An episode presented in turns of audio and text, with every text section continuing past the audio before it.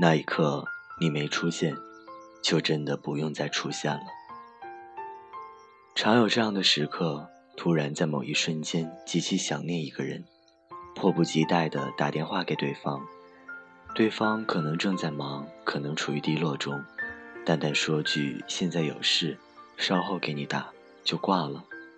当对方隔一些时间再打给你的时候，你心里那瞬间的激动和情感却突然消失殆尽，只剩下疏远的寒暄客套。而如果那一刻对方及时回应了，两人相谈甚欢，忆往昔峥嵘岁月，泪流满面，一份不经意，可能就重新拾回了一份友谊，或者错过的感情。然而这一切。往往都是一瞬间的事，错过了那一刻，就真的再也不会出现了。人世间的很多感情也是如此。前段时间在朋友的推荐下，下载了一个叫做《一百种愚蠢的死法》的游戏，玩得不亦乐乎，有点恶趣味。每一关都是想办法，怎么才能让游戏中的小人出意外愚蠢的死去，玩得兴致勃勃。可玩着玩着，直到有一关是小人站在一棵大树下，树上面在劈闪电，要等待闪电劈中大树倒下砸死小人。手机在这个时候卡住了，我按了半天老是失败，耐心慢慢被磨损。但是为了进入下一关，我不断重新开始，不断等待，等到最后终于沉沉睡去。第二天起来又打开这个游戏。没想到一下子就成功通关了，可是不知道为什么，我却再也提不起昨晚那种高昂的兴致了，只是随意玩了两关就百无聊赖的删除了。这样的例子在生活中不胜枚举。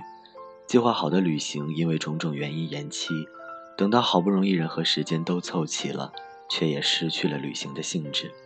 想看一本书却怎么也找不到，等它无意出现的时候。你早已经失去了看书的耐心和兴趣。伤口流血的时候，怎么也找不到绷带。等到绷带买来的时候，伤口早已经开始自我愈合。伤心难过的时候，只想要一个简单的安慰，他没有出现。等那安慰姗姗来迟，情深意长，却已经只剩下了冷漠。想必每个独立生活的现代人都有过最脆弱的时刻。想依靠谁，却谁也没出现过的经历，人是怎么变坚强的？无非是知道一切都不会如你意愿及时出现，最终形影不离的也只有你自己。心情就是那么容易被改变的东西，所以我常说“千金难得赤子之心”。我们通常很难保持对事物最初的心情，只能不自觉地被情绪左右，要么冲动，要么拖延，总错过了。相遇最合适的时间。李碧华说：“什么叫多余？多余就是夏天的棉袄，冬天的蒲扇，还有等我心凉以后你的殷勤。”这是个颇为伤感的故事。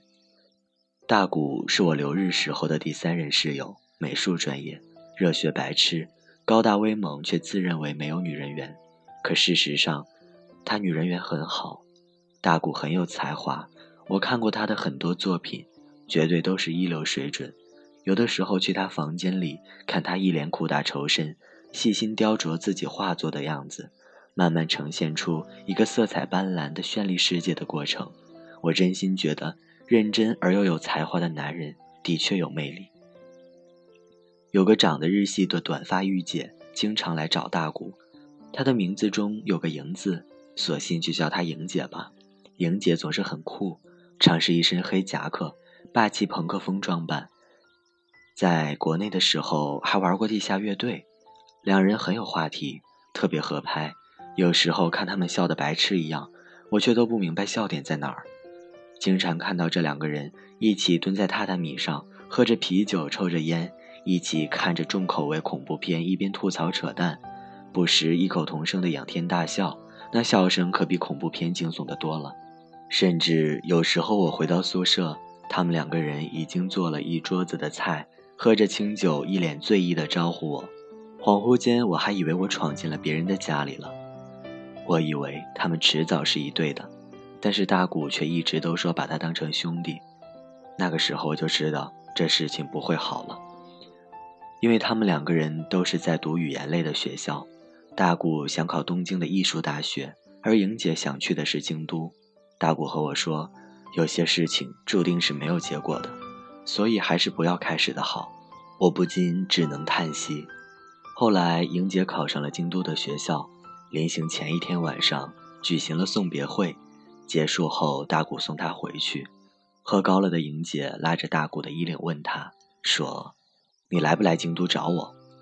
大谷只能弱弱的答道：“啊，我我去京都玩的时候一定会找你的。”玩你大爷呀！我要你跟我一起去。你到底是什么意思？你是不是男人啊？好吧，你不说那我说。我喜欢你，我想和你在一起，你给个痛快吧。大姑平时挺爷们儿的一个人，这时候却突然说不出话来，只能扶着莹姐说：“你醉了，你醉了。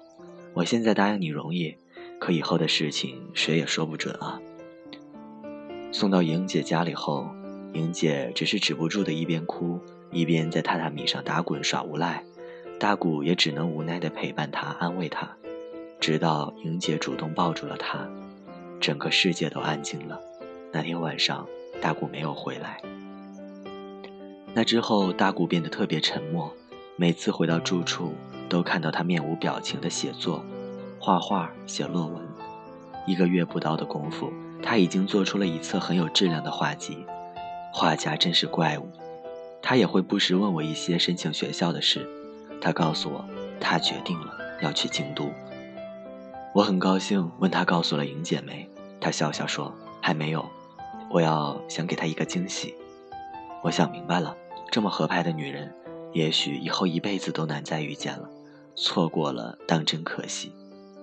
我有点担心她，那你也得告诉她呀，你当初那么不给面子拒绝了她，凭什么觉得她还会等你呢？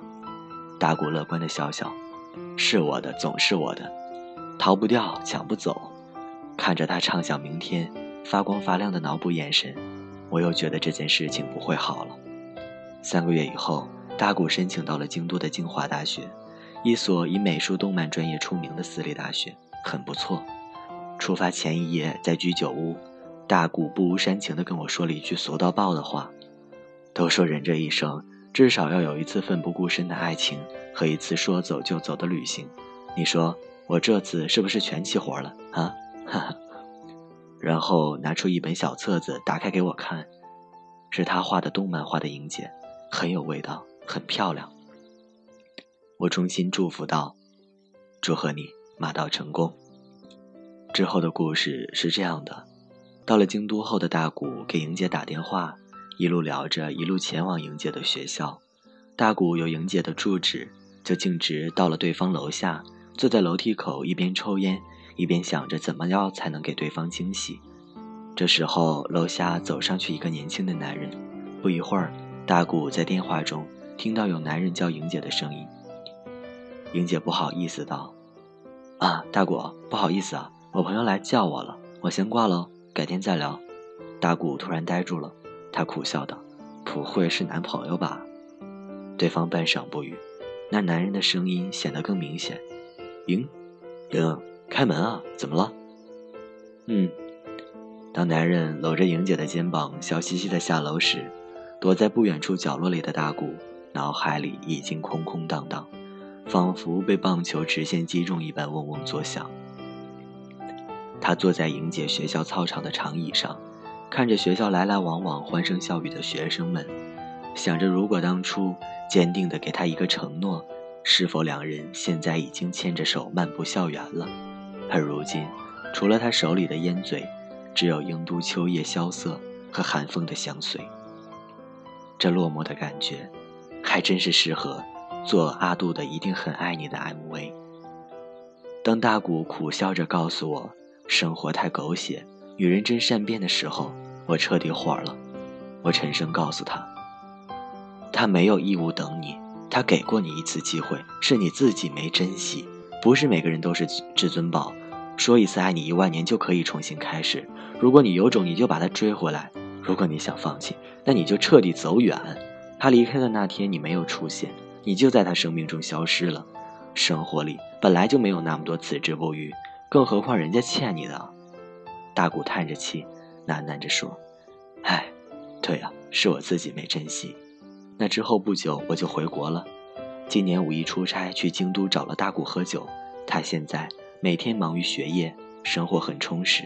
说起莹姐的事情，他笑着说：如今已经放下了，好久不联系了。”即便来电话，也不知道该说些什么了。你说奇怪不奇怪？曾经无话不说的两个人，一下子变得找不到话说的尴尬的沉默。我忽然觉得人活得很累，活得充满遗憾与悔恨，往往总是错在把错误的希望寄托在以后，总以为以后会有很多的时间和机会，去补偿当下的错失和渴望，而明明很多东西你当下就可以把握住。尤其是感情，炽烈的感情本来就像一阵火一般扑面而来，可你怕了，你一闪再闪，一灭再灭，直到火彻底熄灭，空留灰烬的时候，你觉得凉了、冷了、空虚了、寂寞了，而这个时候，对着一片灰烬，想要再点燃，又有何用呢？圣经第三章说道：“世间万物皆有定时。”生有时，死有时；悲痛有时，跳舞有时；花开有时，凋零有时。第一次看的时候，觉得颇有宿命论的感觉，但现在思量，这章无非是想告诉世人：人间万物瞬息万变，悲喜无常，却也总有那最合适的音乐和时机。花开也自有凋零时，花开须折直须折，莫待无花空折枝。生命中那些最美好的东西都是转瞬即逝，春之落樱，夏之花火，秋之红枫，冬之飞雪。错过了那个时刻，就永远都不再是那个味道了。我们所能把握的当下太有限了，且把无谓的希望寄托于变化的明天，而遗忘当下的唯一。小时候很想要一套恐龙战队的玩具，曾经哭着闹着求父亲买，没有成功。一直被铭记在心，等到自己进入社会赚钱了，一次想起来，网购了这套玩具回来。等我拆开玩具，看着这套幼稚的人偶，心中除了莫名的好笑以外，再也找不到当年年少时捧着战士们激动雀跃的心情了。曾经青春期苦苦暗恋的马尾少女，错过了最青涩的告白时刻。时过多年，在酒桌上谈笑间说起，女生已是女人。他只随意笑笑，给你巧笑嫣然。你知道你错过了什么？错过了他最纯真的时代，遇到告白难为情的羞红了脸；错过了留在他青春记忆里最好的瞬间，也错过了一生只有一次的美好画面。人生就是这样，错过了就再也回不来了。等你再想找回来当初的感觉的时候，又有什么意义呢？最渴望的时候没出现。一切都已成为了过去。对我人生观影响巨大的有两个故事，一则就是《世说新语》中王徽之雪夜兴起而至，泛舟而上访戴逵的故事。潇洒人生，当即如是。在我成长的过程，每逢有一个想法像火焰一般炙烤着我的时候，我都会忍不住想起这个故事，把我今天涌起勇气，因为这一刻不会再有。你把它熄灭了一次又一次，你就终于也成为了自己看不起的人。今天只有一次，今天应该不同于每一天。总有人以为明天也会和今天一样，或者明天应该和今天一样，所以他活了许多万天，却总感觉像一直活在同一天一样无趣。今天我看完了《了不起的盖茨比》，翻到最后一页的时候，久久停留在那句话上。盖茨比信奉这盏绿灯，这个一年年在我们眼前渐渐远去的极乐的未来。他从前逃脱了我们的追求，不过那没关系。明天我们跑得更快一点，把胳膊伸得更远一点，总有一天。于是我们继续奋力向前，逆水行舟，被不断的向后推，被推入过去。就像盖茨比苦苦追求已经不是当初青涩少女的黛丝。以为一切还能回到过去，其实我好想告诉他，亲爱的盖茨比，感情就是这么残酷。那一刻的你没有出现，就真的不用再出现了。亲爱的听众朋友们，这里是素色光年，你的电台，声音是一束光，给你温暖照亮。我们下期再见。